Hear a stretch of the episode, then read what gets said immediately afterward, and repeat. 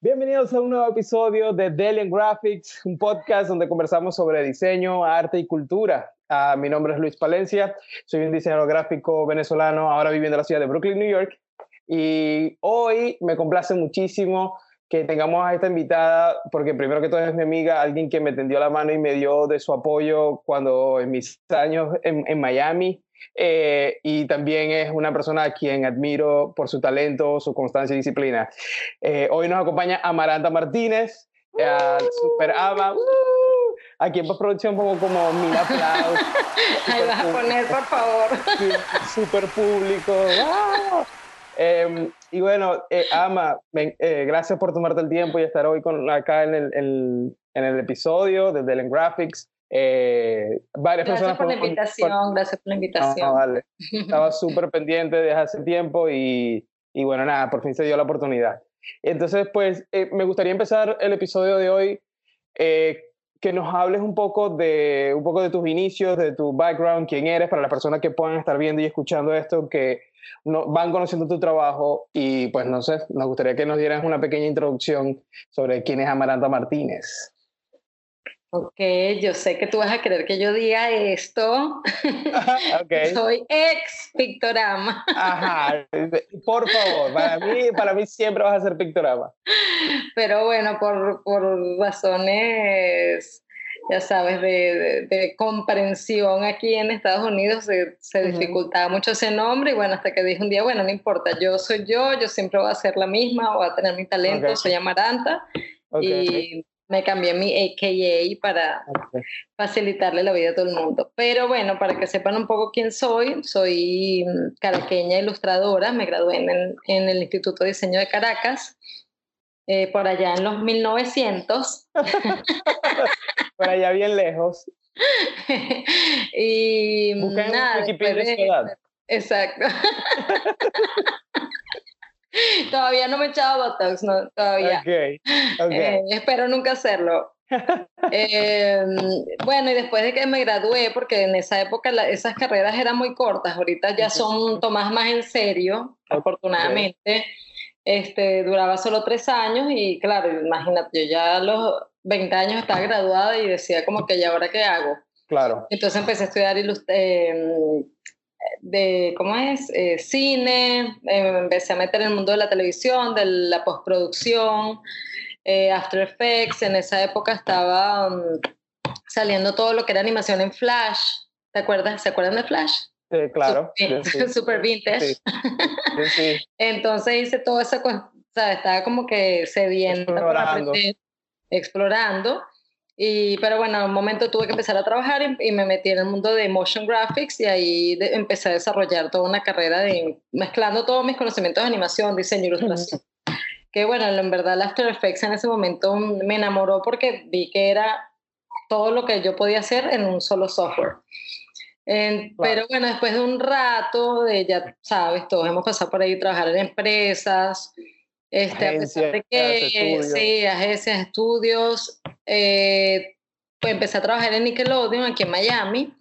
Uh -huh. y, pero, eh, pero, disculpa que te interrumpa, pero eh, digamos, ese momento cuando saltas de Caracas, Miami, fue también por una exploración personal, búsqueda de no, oportunidades. No, fue, eh, no, se me presentó la oportunidad.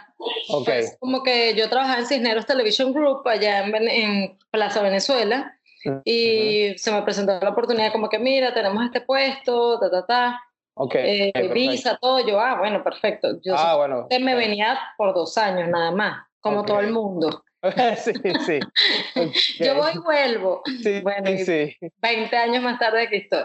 Okay. Entonces, nada, me, eh, ahí el, ese trabajo no, no, duró tanto. Total que empecé a hacer freelance, me salió la oportunidad de trabajar en Nickelodeon, que ahí sí ya trabajé mucho tiempo.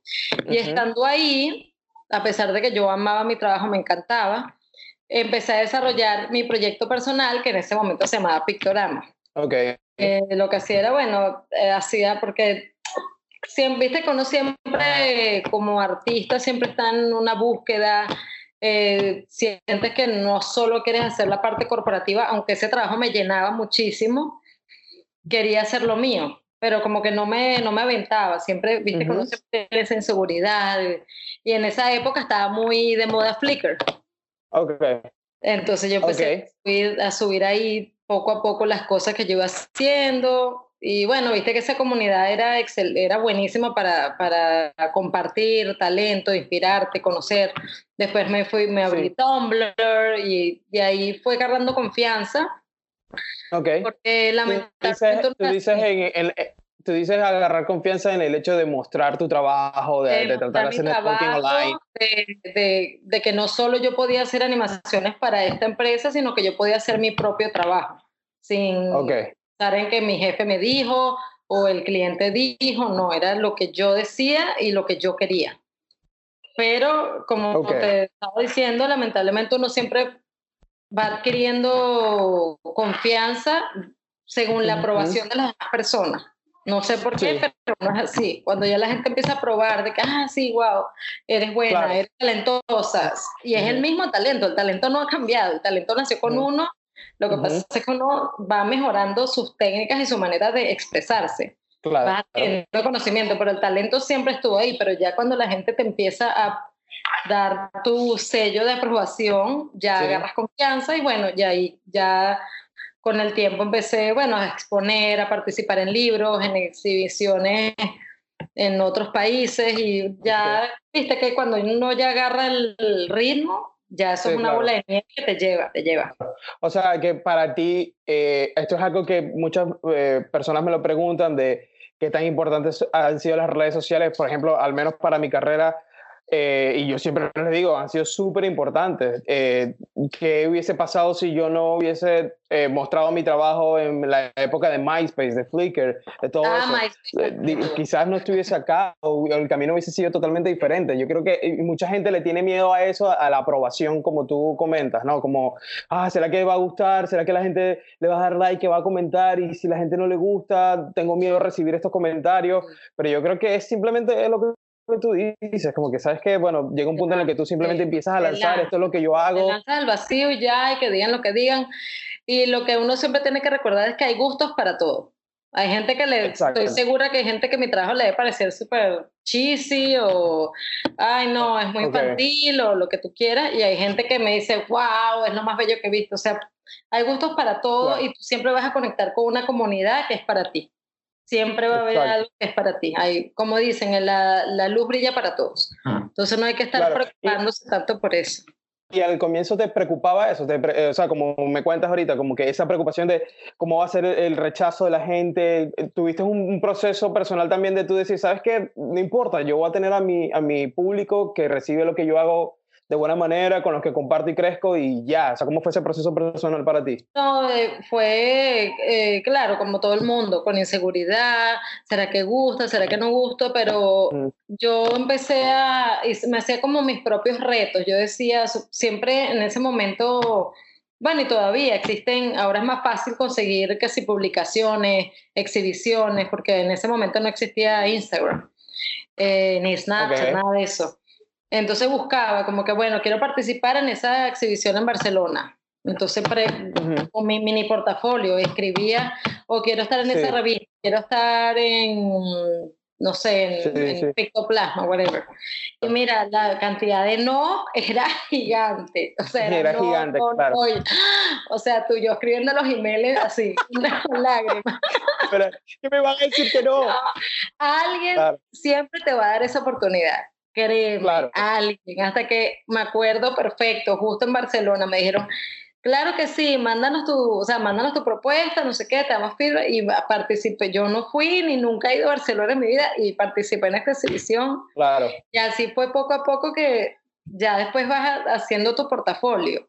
Claro. Y llegó un momento, muchas, una, o sea, uno tiene que, que tomar, tomar sus propias riendas de lo que uno quiere hacer me acuerdo perfecto que eh, también quería participar en exhibición y un día dije, ¿sabes qué? Yo voy a hacer mi propia exhibición. Puse un tema, invité a 20 amigos, que bueno, una de varias de esas exhibiciones tú estuviste, ¿te acuerdas? Pero ya eso es más, más, más hacia sí, acá. Sí, más adelante, más adelante. esa época, yo dije, yo voy a hacer, y bueno, ya cuando la gente te ve exhibiendo, no, y mira, estuvo con tal artista y no sé qué, ta, ta, ya sabes, es así. es la importancia de, si no me dan la oportunidad, yo me voy a crear la ah. oportunidad. Y al mismo tiempo como que yo me imagino que esto es, esto es algo que para la gente que pueda estar escuchando que no sabe muy bien esto, muchas veces uno lo hace porque, ok, si no me dan la oportunidad, yo voy a crearme la oportunidad. Nadie tiene por qué enterarse que esto lo estoy en realidad organizando yo. Me voy a poner al lado de esta gente. Estoy me voy a poner al lado de esta gente. Afortunadamente tenía muchos amigos talentosos como tú. Eh, y claro, sí, por supuesto. Bueno, que también crean en mí, crean en mi esfuerzo, en mi trabajo. Siempre alguien va, mira, basta con una persona que crea en ti, créeme que le, das con todo. y así fue, o sea, lo que te digo, es una bola de nieve, o sea, tú, empiezas y es súper difícil al comienzo, pero ya después todo se te abren mil puertas. Es uno de los consejos que siempre les doy a las personas que, que me han escrito sobre e, esa inseguridad de, y, de, y la búsqueda de oportunidades, de cómo llegarle a la gente, cómo buscar salir en alguna revista, en una publicación, lo que sea, y es como que, mira, de hecho, yo coloqué un post hace no mucho en, nuestro Instagram que era cada no se celebra cada no, porque cada no es un paso más cercano al sí, y es lo que tú estás comentando, como que la cantidad de no que te vas a encontrar. Además, si tiras la toalla, nunca vas a saber qué tan cerca del sí estuviste. Eh, exacto, entonces tienes, siempre estás, tienes que tener la mentalidad de que estás a, una a un no de distancia del sí. Como que okay, me dijeron que no, yo sé que el próximo puede ser el sí, puede ser el sí, hasta que en verdad llegue el sí. Y eso es súper importante, esa constancia, eh, porque bueno, yo creo que el arrepentimiento debe ser un, un feeling bien... No, en el momento que, te dicen que sí, es como, ¡ah! No, no puede ser. Estás trabajando en Nickelodeon, esta, este eh, proyecto personal empieza a tomar vuelo, empieza a tomar un camino, a agarrar forma. ¿Cuándo fue que dijiste, ok, esto puede empezar a, hacer un proyecto bueno, en verdad, de donde yo... vuelo súper rápido, de verdad. Fue cuando, claro, suponte un año ahí de uh, Cry Baby, pero después que ya se empezaron a presentar muchas oportunidades, agarró vuelo súper rápido. Y fue como, yo empecé a hablar con una chica que tenía una marca en Argentina y casualmente yo me terminé mudando a Argentina en el 2008. Y en Argentina también, bueno, mil puertas, hice mil cosas, empecé a hacer ropa, zapatos, afiches, exposiciones, de todo, de todo. Bueno, porque me cerraron la oportunidad porque eh, Nickelodeon quería mudar las oficinas argentinas y mm, yo nunca había ido a Argentina y me dijeron, bueno, ¿quieres hacer art director y abrir las oficinas en Argentina? Y yo, hell yes.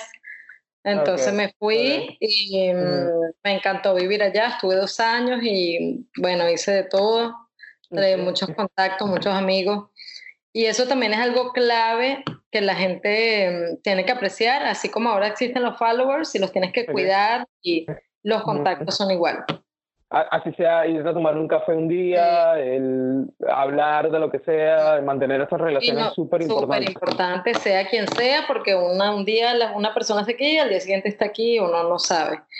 Y mm, es súper importante mantener ese contacto, esa comunicación. ¿Qué tan importante ha sido para ti eh, eso, de rodearte de las personas correctas? Me imagino que has pasado por un proceso personal de, ok, esta persona quizá no es lo que yo pensaba, ¿cómo saco a esta gente con esta energía que no trae algo bueno en mi vida? Y también, ¿qué tan importante el comienzo de Pictorama, de, tu trabajo eh, eh, personal, fue hacer cosas gratis? Es siempre importante rodearte con gente que tú consideras valiosa, consideras talentosa, consideras buena, buena persona. Eh, de verdad, la gente negativa y quejona, yo, o sea, cruz. Oye, y me da pena decirlo, pero es verdad, yo, yo tengo muchos amigos que, bueno, a lo mejor, sabes, en la vida no les fue tan bien, no evolucionaron como ellos pensaban, y yo lamentablemente los he poco a poco los he ido alejando de mi vida porque, o sea, uno trata de ayudar, pero está en uno salir del hueco. Claro. Está en uno. Y si vas a andar todo el día quejándote porque él hizo, porque él no hizo, ya, y porque él le va bien a mí no. Bueno, a lo mejor porque mm. tú pasas 20 horas viendo Netflix, o sea, yo no. Pero es verdad. Claro, claro. Yo, escojo mis series bien escogidas. yo sacrifico, yo, bueno, Handmaid's Tale, ok, no la veo, pero no me vi Games of Thrones, ¿sabes? Como que. Bueno, porque si en verdad quieres avanzar y surgir en este mundo, tienes que trabajar muy duro, porque la gente, la gente, ay, no, porque es que tú tienes muchos contactos. Bueno, ¿por qué tengo esos contactos? Claro. ¿Por qué tengo tan buenas relaciones con la gente? Bueno, porque es algo que he trabajado por años. No es que yo llegué y me valga el pedazo, soy chef. No. no esos son años de trabajo, constancia, dedicación, disciplina, o sea. Y yo creo que cuando la gente dice que tuviste la suerte, eso para mí es una proyección de frustraciones. Es como, no, esto no es suerte, esto es una preparación por años que, llegó, que las cosas llegaron en el momento correcto para mí, que estuve preparada para eso.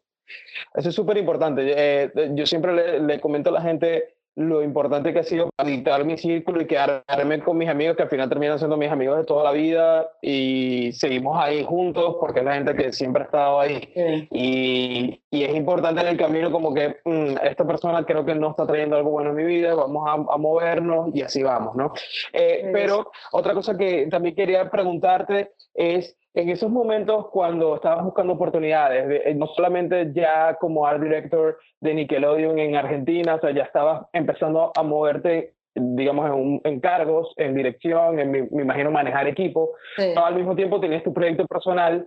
Eh, esta parte del proyecto personal, eh, te tocó trabajar gratis, te tocó colaborar gratis, eh, me imagino que te tocó hacer cosas que tú dijiste, bueno, vamos a apostar a ver qué pasa acá, ¿Qué tan importante ha sido eso eh, en tu carrera? Eh, sí, obviamente todos hemos trabajado gratis, pero siempre trataba de enfocar la parte gratis a, eh, proyectos que valieran la pena. Supongo una exhibición en una super galería en Palermo y o sea, como que se te invitaban, a eso le ponía todo el esfuerzo, a de que mira, quieres salir en una revista y me hacen una ilustración, era como pones cosas en la balanza.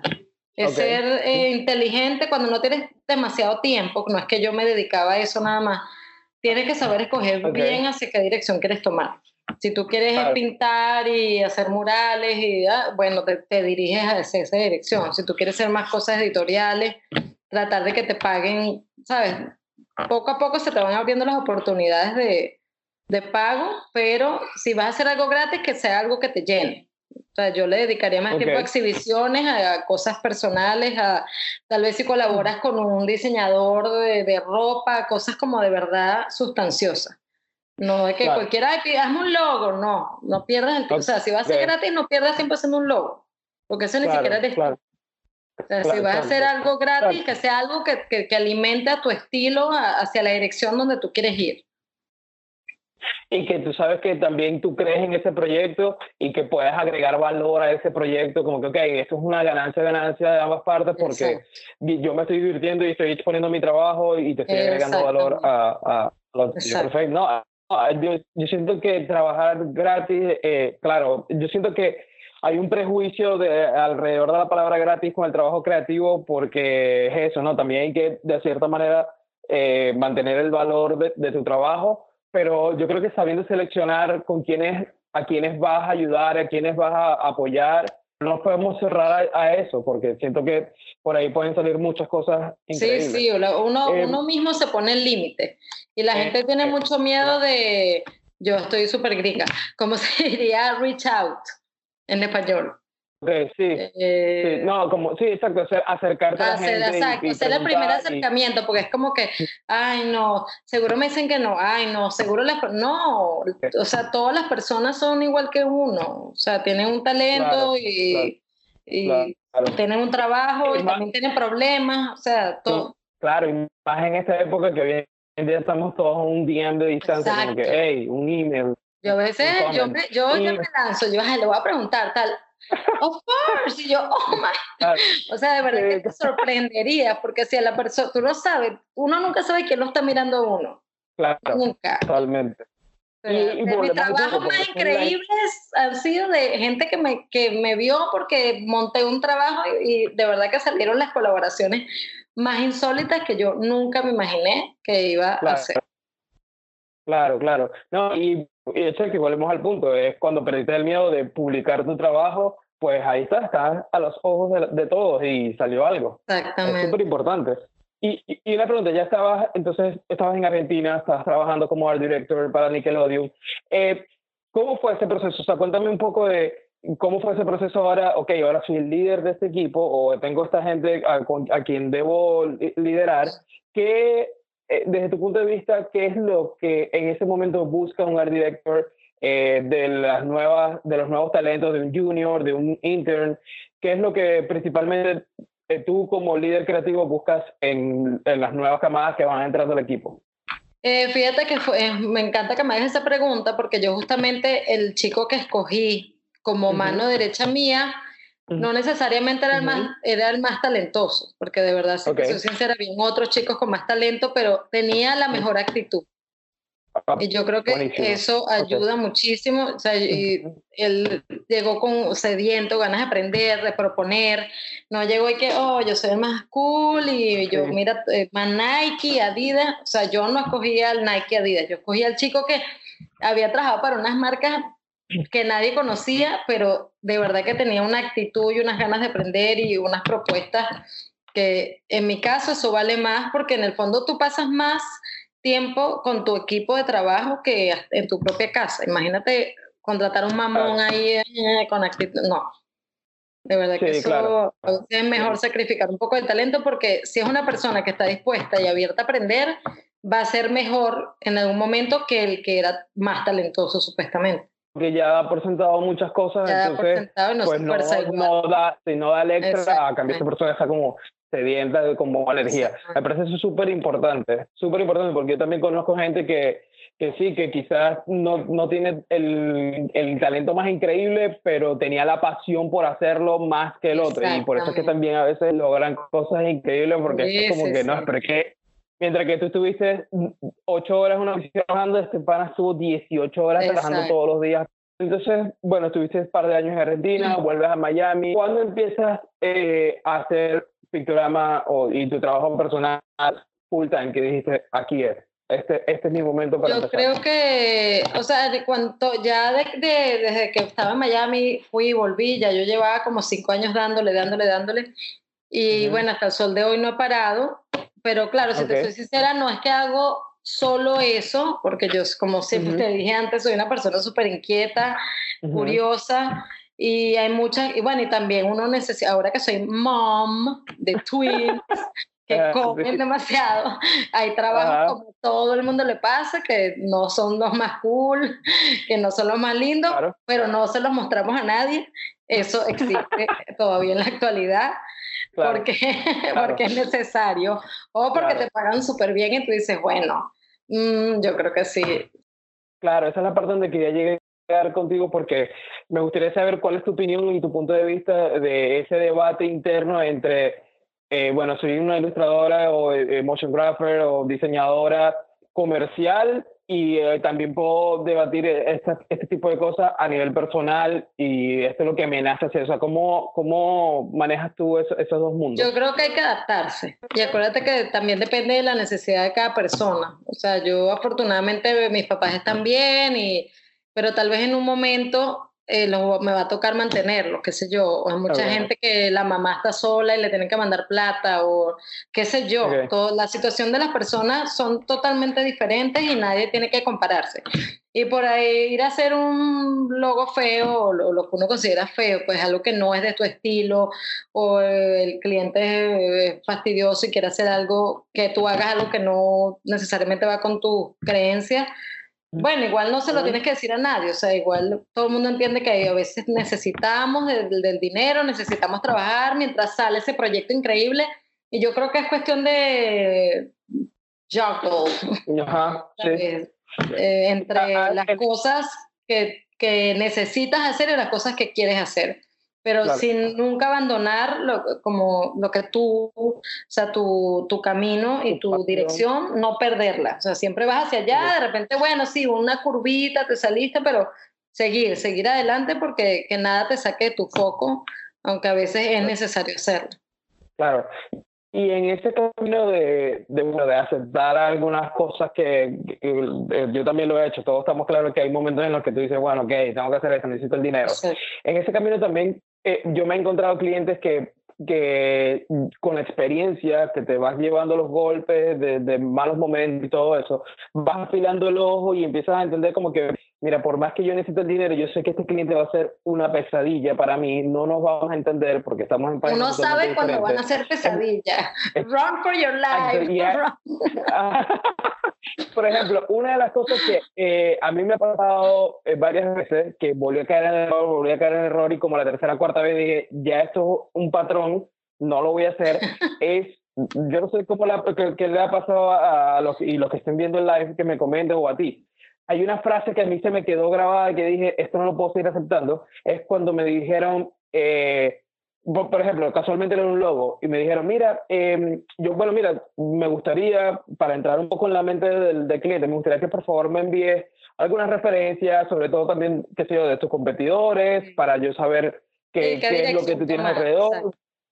Sí, si quieres tomar, me gustaría saber un poco qué ves tú en, en tu mente para tu marca, envíame referencias. Y la, la, frase clave fue, no, no, no, no, este, no quisiera como eh, distraerte con ideas, empieza tú con tu imaginación. No, eso lo peor, por favor, no hagan eso nunca. Y cada vez que escuchen, cada vez que escuchen algo sencillito, corran. es sencillito, nada, y se lo tienen que decir desde el primer día a la persona. Y a mí siempre me dicen, no, pero es que tú eres rapidísima. Yo, claro, o sea, llevo 20 años en esto. Claro que debería ser rápido. Si yo lo puedo hacer rápido no quiere decir que va a ser más económico, es que mi experiencia me ha llevado a lograr acertar rápido. Pero, por ejemplo, fue una esta es una frase que a mí se me quedó entre, en la mente de no te quiero distraer, hazlo con tu imaginación. No, no, te lo peor. no, dime tú, yo no estoy en tu cabeza, yo no estoy en tu cabeza.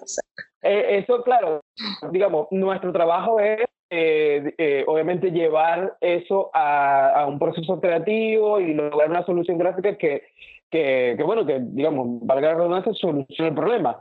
Pero nosotros también necesitamos algún, algún punto de, de, referencia de por dónde empezar, qué es lo que en realidad el cliente quiere transmitir en su marca, entrar un poco en su mente. No estoy diciendo que está mal que, que, que, lo sepa, porque también nuestro, nuestra, nuestro trabajo es guiar un poco, ¿no?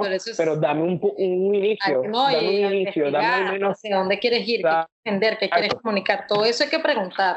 Y si hay referencias, mejor, porque si no, ¿cuál, cuál puede trabajar en la oscuridad. Exacto. Entonces eh, es necesario que el cliente de así sea un boceto, es una servilleta, pero dame un inicio.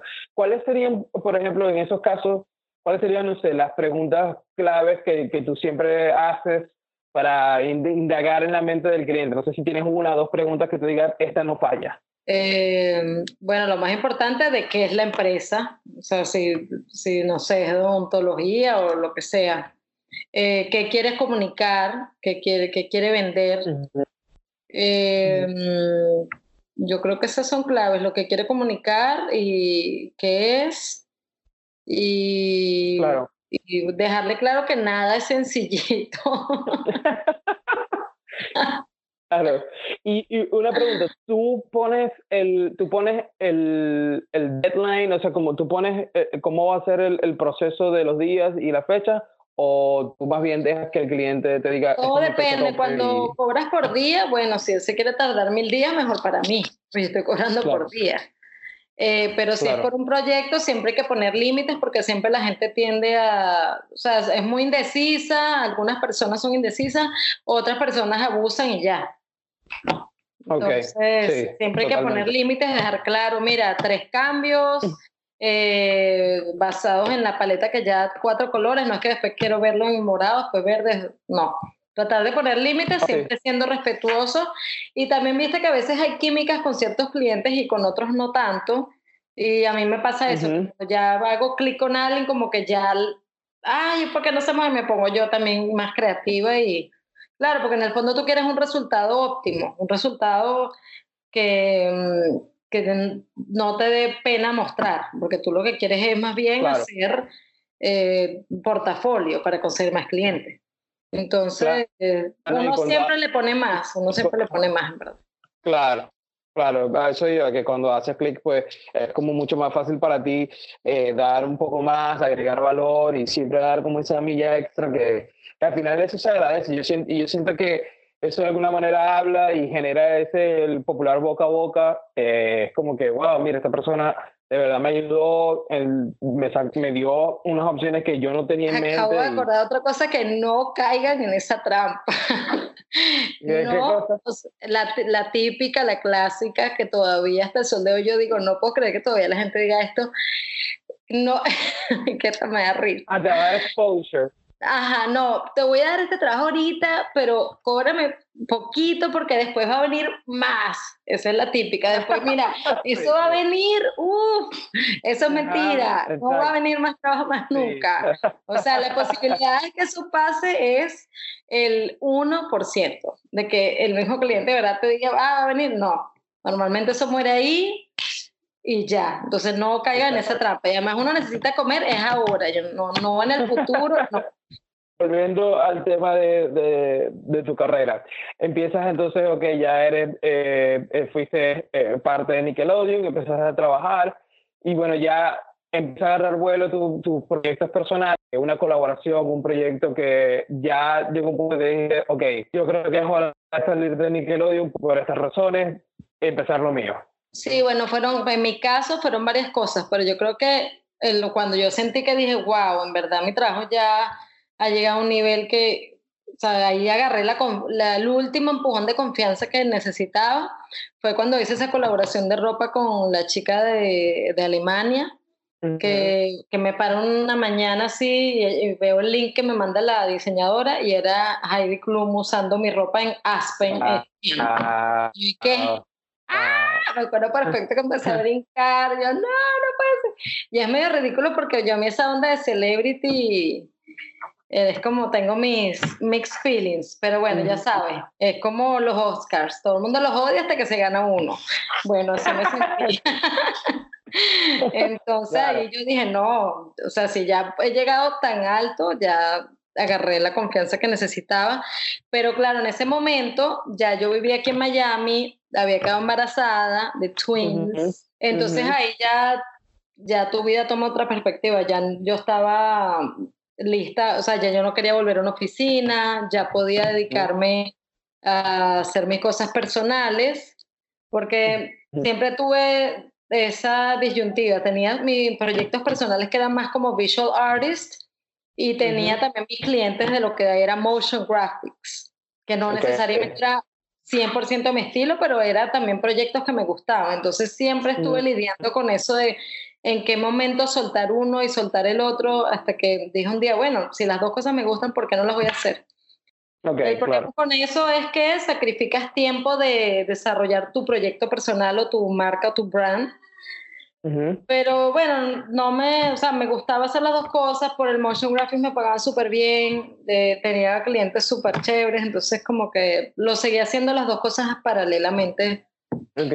hasta el sol de hoy lo sigo haciendo tu trabajo ilustrativo, tu, todo el, discurso visual que has ido construyendo con el tiempo, eh, si tiene como ese toque que va más dirigido a los niños o tiene esa estética que va más dirigido a los niños. De hecho, tienes un, un programa que, sale siempre en, YouTube, es un show para niños. Entonces, eh, bueno, trabajaste en Nickelodeon, entonces como que de alguna manera siempre has estado en esa línea. Sí, eso. Creo que trabajar en Nick me influenció bastante, porque yo siempre era fan de las de, la, de manga, los muñequitos japoneses, coleccionaba Sailor Moon, o sea, siempre era, o sea, siempre fui, estuve obsesionada con ese estilo cute, evil. De hecho, como digo yo, cute and evil, que cuando saqué la marca esa de ropa, que, que mi eslogan era cute and evil, porque son cosas cute, con un poquito de, de, twist.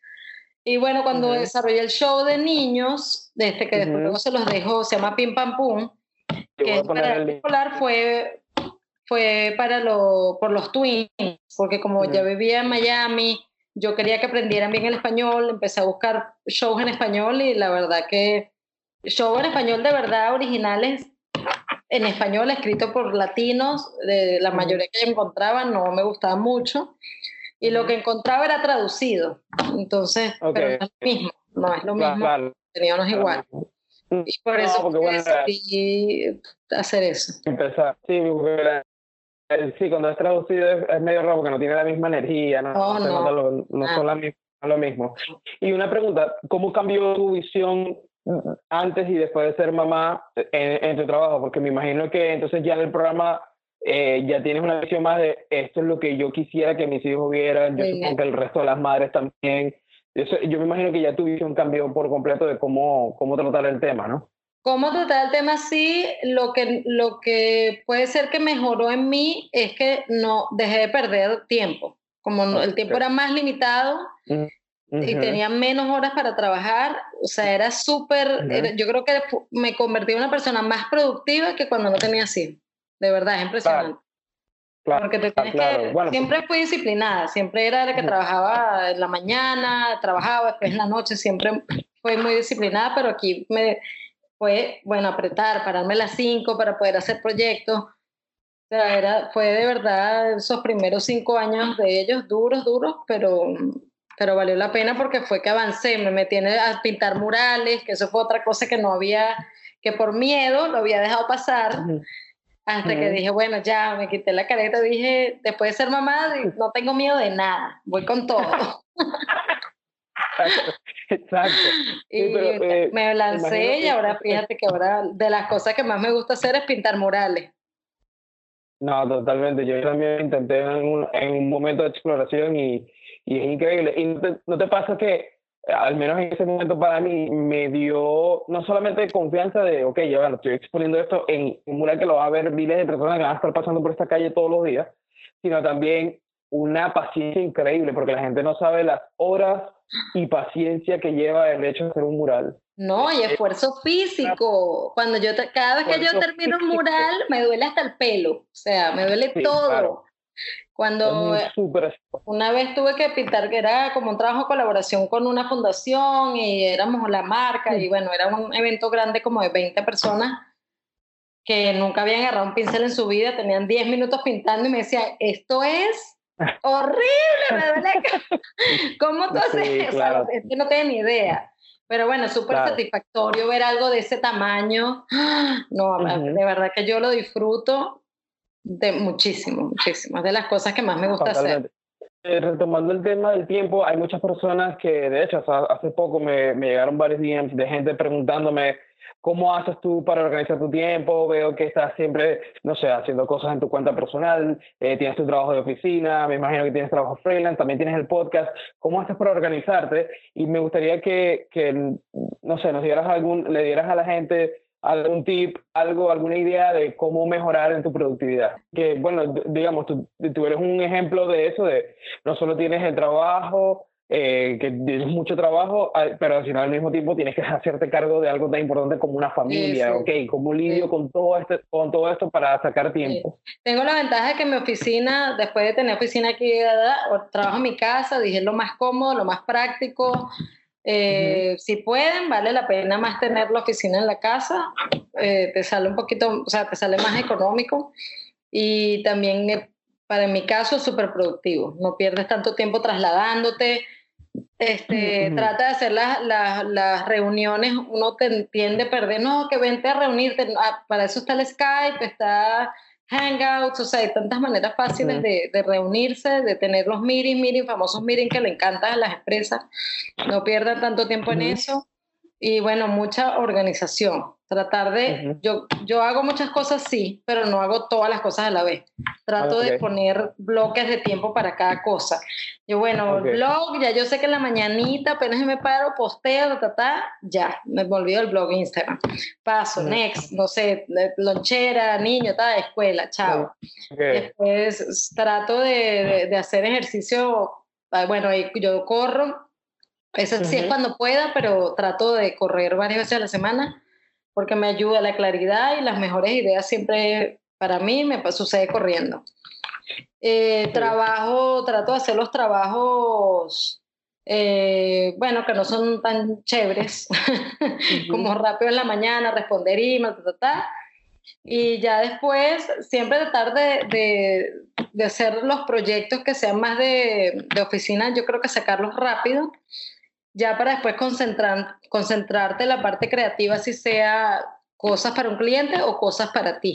Que ya sea cuando saliste como de la, de la, de la rutina, por decir, cuando ya te relajaste, y almorzaste, que ya hiciste todo lo que tenés que hacer, ahí ya dedicarle, porque eso es un tiempo más de paz, tranquilidad, no estar tan pendiente de que, no sé, de Instagram, de esto, de lo otro. Claro. La verdad, concentrarte y, y a mí me ha funcionado eh, poner yo mi teléfono, ay, que tengo que estar pendiente, por cierto, porque le tengo time screen. El teléfono se, se, apaga, o sea, todas las apps. Y de verdad me funciona, porque es como que ya, yo mismo, entonces ya ahí lo utilizo para pensar, para dibujar, para hacer otra cosa que no estar viendo stories, que todos estamos en eso. Pero me funciona bastante, yo se los recomiendo. Bueno, es difícil porque uno tiene esa adicción, pero ayuda bastante.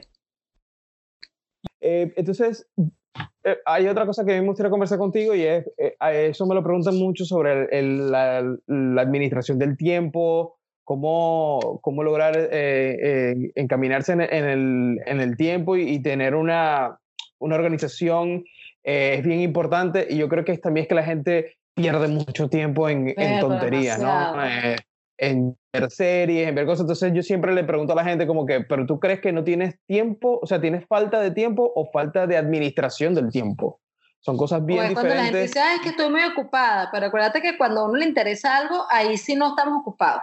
Mm, uno está ocupado para lo que le conviene. Entonces es lo mismo con distribuir el tiempo. Hay que de verdad enseriarse, no perder tanto tiempo chateando, ni viendo stories, ni, ni viendo tanto YouTube. O sea, de verdad, no estoy diciendo que no lo hagan, todos lo hacemos, pero tratar de dedicarle, o sea, no sé, ponerte un horario así de 4 a 9 de la noche, bueno, voy en verdad a meterle todo el corazón y sin distracciones al proyecto que estoy haciendo. Sobre todo si es algo para uno, porque si tú no le metes el esfuerzo y no trabajas en ello, no, va, no avanzas. Claro, totalmente. Hay que meterle sí, no, Totalmente, eh, sí, totalmente. Ahora, cuéntame un poco, sé que eh, también ahora tienes este, esta nueva faceta, que es la eh, Mamita Sin Culpa, que es tu blog, que es más foodie, donde empiezas ya a también explorar tu pasión, pues por la comida, por ir a, conocer nuevos lugares, también empiezas a explorar la idea de compartir tu, tu vida en familia con, con los twins. cuéntame un poco sobre, sobre eso. Sí, eso fue muy divertido, o sea, eso de verdad que me encanta hacerlo, es un hobby que me disfruto muchísimo, que creo que es importante hacerlo y no tienes idea cómo me ha abierto puertas ese proyecto. Parece mentira que las cosas que uno hace de verdad con el corazón te, te abren muchísimas, muchísimas puertas. Eh, yo como siempre he sido muy curiosa y, e hiperactiva, como ya me conoces, Em, siempre andaba haciendo cosas con los tuyos, muy para allá, exhibiciones y los llevo para todas partes. Y muchas mamás me estaban diciendo, ay, pero es que cómo hace tantas cosas, y que, ¿a dónde vas a comer? Y amigos, y a dónde como, y a dónde voy. Hazte un blog, pero como que no decía, coño, otra cosa más. Claro. con mi alma. Claro. Pero bueno, entonces me, me, lo empecé a tomar relajado. Dije, bueno, ok, lo voy a hacer. Y trato de no, no, o sea, claro que uno le mete cabeza porque uno siendo, o sea, uno siendo un visual artist, designer, illustrator, claro que quieres hacerlo lindo y tomar fotos lindas y todo, pero trato de tomármelo relajado, o sea, lo empecé hace un año y mm, de verdad que como es tan local, es algo de Miami, 100% Miami, este, ya me contactan restaurantes y me invitan a comer y me invitan a a diferentes actividades con amigas, con twins, con bloggers. Y eso me ha, me ha abierto puertas a conocer otra gente, eh, potential clients. Claro. La verdad que mm, eh, es un proyecto que me encanta de las cosas. Y obviamente me encanta comer. no cocino, pero como. ¿Y cuál ha sido una de las cosas que, que te has encontrado haciendo el blog que dice, oye, yo no, no conocía esto de mí, o más bien como, o esto no sabía que yo podía explorar esto, o que yo podía lograr pues, aprendí, He aprendido mucho a quitarle el miedo a hablar a cámara. Porque es una cosa que te dice, o sea, blogger 101, tienes que conectar con tu audiencia, hablar a cámara, no sabes quién te está mirando, eso me, me costó muchísimo, porque yo, nunca, yo nunca he sido show off ni, ay, Cero fashion blogger, nada que ver. que me encanta la ropa, pero no, no soy de andar posando. Okay. Eso me costó y mira, ese es otro miedo que pude quitar del camino y mm, si conectas con tu audiencia, que me imagino que es algo que tú también empezaste hace poco. Sí, sí, ahí, y también fue un paso difícil para mí porque uno siempre está como detrás de cámara, detrás de la computadora. Sí, pero no, de verdad que te vas a ver, esto te, te abre puertas, es impresionante. Totalmente, totalmente. Y bueno, he aprendido muchísimo de social media, como que todo el el no, no es solo el hashtag, o sea, es todo un, la creación de contenido, eh, okay. súper interesante, aprender a escribir, mi blog es bilingüe, entonces no, me, me, ha ayudado muchísimo por, por todas partes, ¿verdad? Me gusta Excelente. Qué bien, qué bien, excelente. No, bueno, perfecto. Eh, nada, ha terminado el episodio por hoy. Creo que eh, esta, información de seguro le va a ser de beneficio a muchos de los que puedan estar escuchando y viendo esto en el futuro. Eh, y pues nada, Maranta, repítenos eh, tus redes sociales para que la gente también te busque. Igual yo lo voy a colocar en la descripción, pero bueno, para que la gente que lo esté escuchando. Sí, en, bueno, lo de blog, si alguna vez vienen a Miami, me pueden buscar ahí en Instagram, Mamita Sin Culpa, como todo el día sin ningún tipo de culpa. y en Instagram me pueden buscar como de Superama eh, ponen Superama y ahí aparezco. Este, estoy a la orden para cualquier duda, cualquier pregunta. Este, considero que tengo bastante experiencia, me encanta compartir mis conocimientos. Como dijiste tú en uno de tus episodios, que lo escuché ayer, por cierto, em, que me encantó, que que tú dijiste, ¿cómo me hubiese gustado que alguien me hubiese guiado, me hubiese dado algún tipo de ayuda? De verdad que a mí también, ya tantos trancazos que uno se da que ahorita estoy, mira, soy corazón abierto para todos los que quieran preguntar, así sea de las visas, he tenido todas las visas. Totalmente. totalmente. cómo vivir en el extranjero, este, todo, de verdad que estoy abierta para cualquier este, pregunta o ayuda. Excelente, sí, yo siempre, eh, siempre estoy abierto porque sobre todo cuando llegué a Miami, que de hecho no te conocía en ese momento, yo estaba súper perdido. no tenía quien buscar, no tenía quien llamar y, y, en verdad me hubiese gustado mucho tener algún tipo de ayuda ahí. Y por eso cada vez que alguien me escribe dice como que no, yo voy a llegar a Miami tal día, ¿qué debo hacer? Mira, aquí tienes toda la información. Claro. para que, para que es no tan difícil emigrar, es tan difícil, es tan duro el primer año y todo, cómo buscar trabajo, qué, qué hacer, que no decir yo la información. Eh, hablamos de los contactos, aquí todo, todo es tener los contactos correctos. Eso te facilita la vida. Pero también, pero también es importante, de alguna manera, saber agregar valor desde el comienzo, no llegar a ir para caída como que, ¡epa! ah, no, claro, obviamente. De manera tú, tú también tienes que tender la mano y, y ver qué pasa. Sí, sí, sí.